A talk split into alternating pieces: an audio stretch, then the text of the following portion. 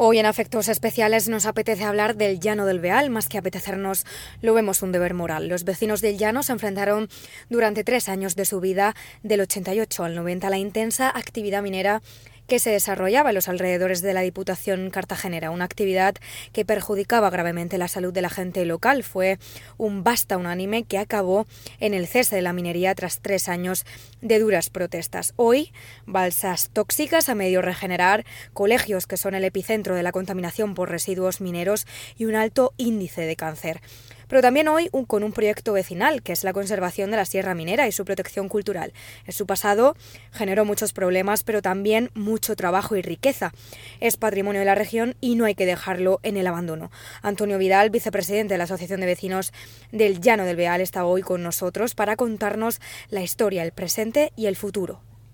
Antonio, tú fuiste uno de los vecinos que participó en esas revueltas, en esas protestas. Cuéntanos, ponnos un poquito de situación. ¿Qué pasó? Bueno, eh, nos encontramos con que la empresa Peñarroya, que trabajaba en las inmediaciones del Llano del Beal, la cantera sultana, planteó en el año 87 una intervención en acercamiento al pueblo, en donde querían incluso llegar hasta las primeras casas del pueblo del Llano. en esa situación, la Asociación de Vecinos tuvo que hacer una serie de reuniones. Eh, nos unimos todas las tres asociaciones que formamos la Diputación del Beal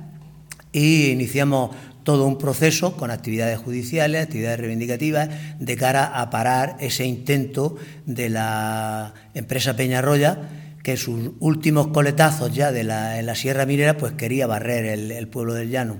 Eh, tuvimos tres años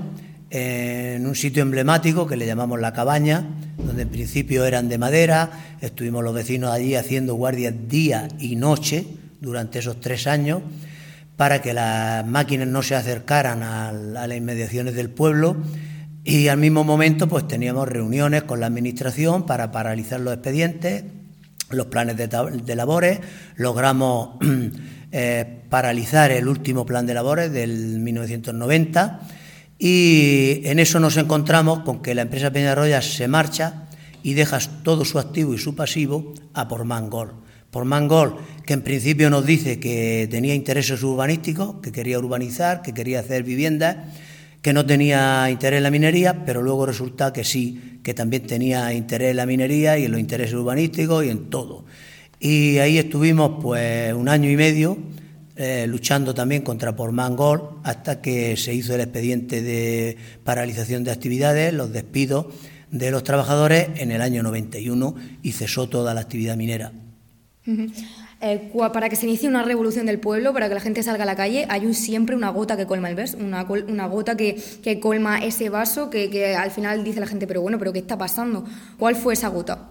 Pues esa gota fue el, precisamente el, querer entrar dentro del pueblo con la explotación minera, con la cantera sultana, en las inmediaciones de, de la zona de, de Mendigorría y, de, y precisamente de la Balsa Jenny y claro, nosotros hemos sido un pueblo minero eh, desde nuestro nacimiento como pueblo. Estamos rodeados de, minas, incluso en la cercanía del pueblo, por, todo, por todos sitios, y por, eh, la cercanía de la Rambla del Beal, que es la que arrastra todos los residuos mineros ahora hacia el Mar Menor, que es uno de los principales contaminantes también del Mar Menor pero cuando ya eh, querían derribar nuestras casas, las casas de los primeros vecinos que viven en, el sur del llano, pues ahí, ahí ya tuvimos que levantarnos y arremeter contra la minería. No estábamos en contra de los trabajadores, pero sí estábamos en contra de que trabajasen las minas allí en nuestro pueblo. Y esa fue toda la, situación. El pueblo se unió como una piña y ya digo, eh, conseguimos pues que la actividad minera eh, cesara. Lo que pasa que eh, como las condiciones de la empresa decían que no eran favorables en otros sectores, porque hay muchos sectores en todo el conjunto de la, de la Sierra Minera Cartagena-La Unión, pero decidieron pues cerrar, cerrar la minería.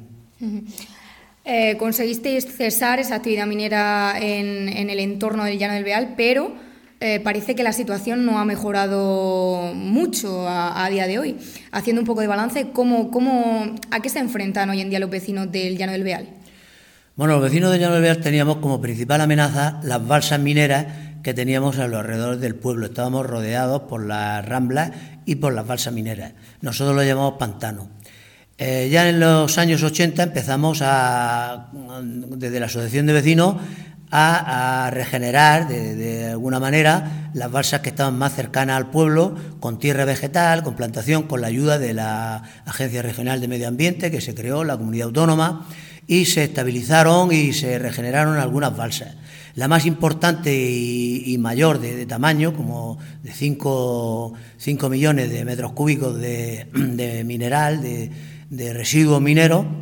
contaminantes completamente y secos, que, el viento los transportaba a las casas del pueblo, pues era la balsa Jenny, que está a escasos 100 metros de las viviendas del pueblo. Entonces, esa balsa conseguimos también que se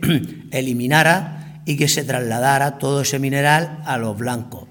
a una de las canteras de los blancos. Pero la consecuencia es que como no se hizo bien la regeneración, pues sigue contaminada, sigue lisiviando los, metales también hacia las ramblas y los vertidos van hacia el mar menor. Entonces se ha regenerado, se han hecho ya dos o tres intervenciones, se han gastado más de 6 millones de euros en ese tema, pero no se ha hecho bien. Entonces, eh, nosotros no somos técnicos, nosotros no sabemos cómo se tiene que intervenir, pero lo que sí sabemos es porque se ha demostrado ya por los científicos y también por el SEPRONA que siguen saliendo lisiviados y que no se ha hecho la regeneración bien hecha. Además de eso, tenemos todo el, alrededor del pueblo con terrenos contaminados también. Cuando llueve, las calles del pueblo bajan las aguas ácidas de todos esos terrenos y pasan por al lado de la vivienda. Uno de los principales problemas era que pasaban por el centro del patio del colegio del llano y ahí pues se quedaba la sedimentación, se contaminaba todas las tierras que había en el patio, en el antiguo campo de fútbol que teníamos en el patio.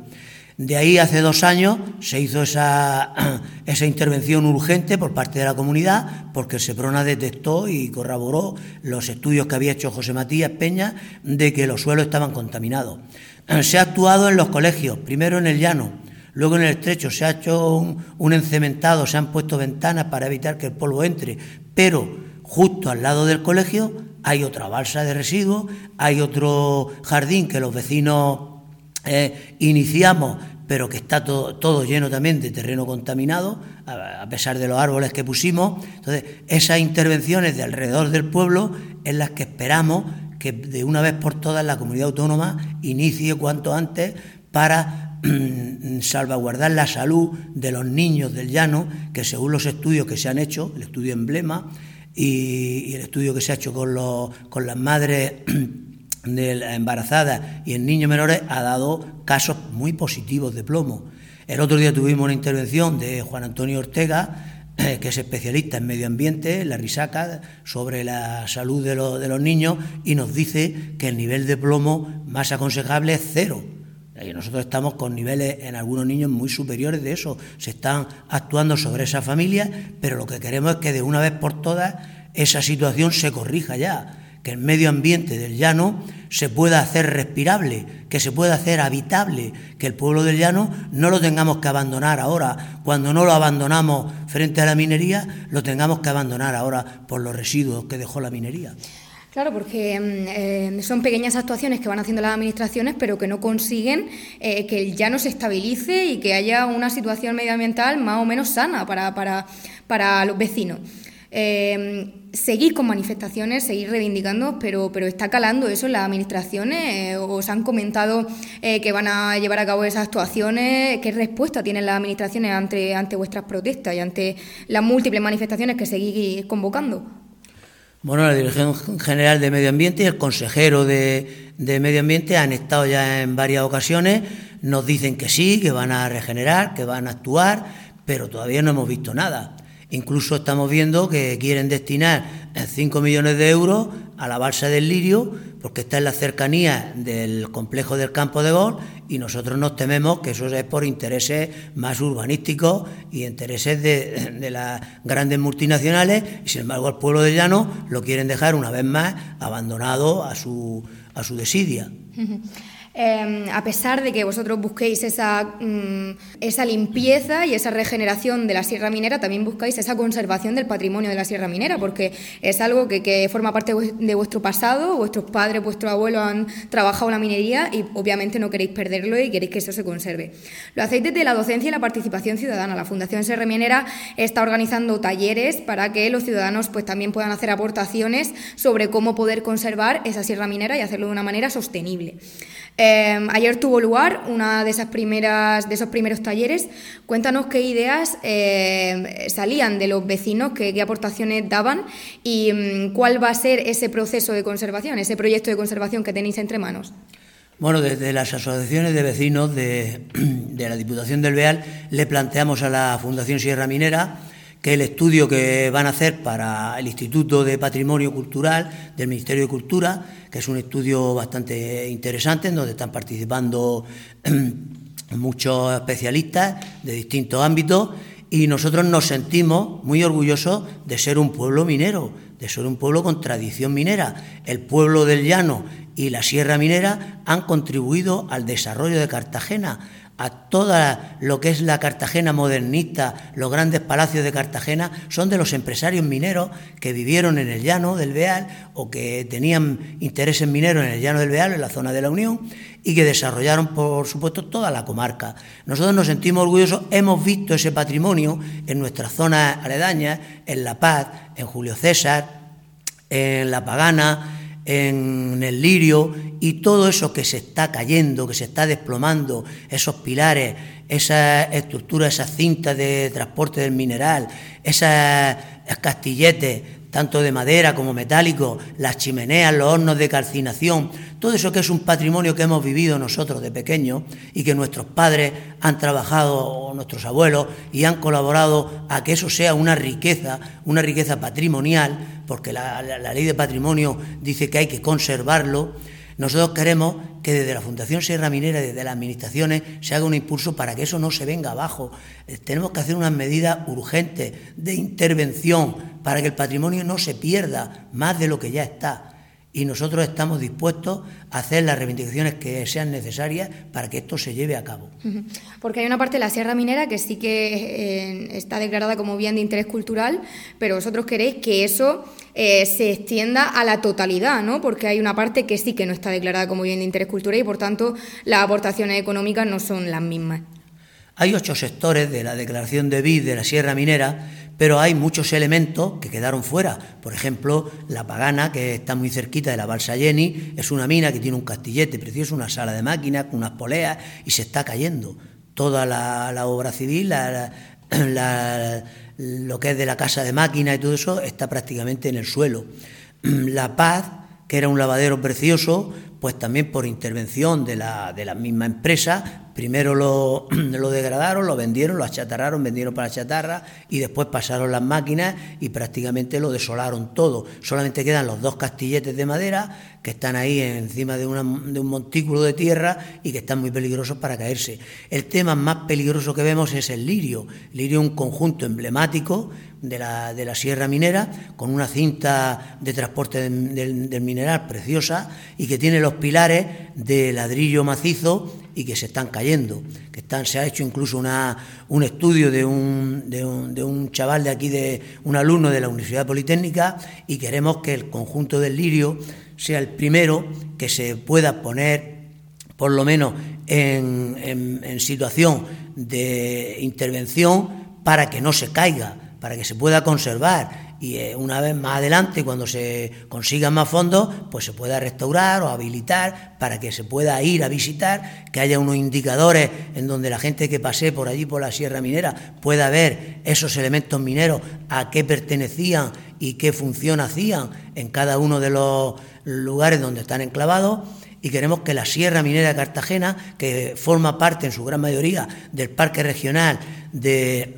Calblanque, Monte de la Ceniza y Peña del Águila, pues que sea un lugar emblemático de Cartagena y que tantas cosas que tenemos abandonadas aquí en nuestra Cartagena, que de una vez por todas se pongan en valor que es necesario que se sepa que tenemos cosas muy interesantes en Cartagena y que el turismo, el turismo cultural, no solamente el de sol y playa, que pueda venir por aquí, vea esas situaciones pues en unas condiciones agradables. Bueno, pues acabamos de escuchar a Antonio Vidal, vicepresidente de la Asociación de Vecinos del Llano, eh, contarnos un poquito acerca de la historia de esa Diputación cartagenera, un poquito de las reivindicaciones que, que demandan los vecinos. Muchísimas gracias, Antonio, por atender a Onda Regional. Gracias a vosotros.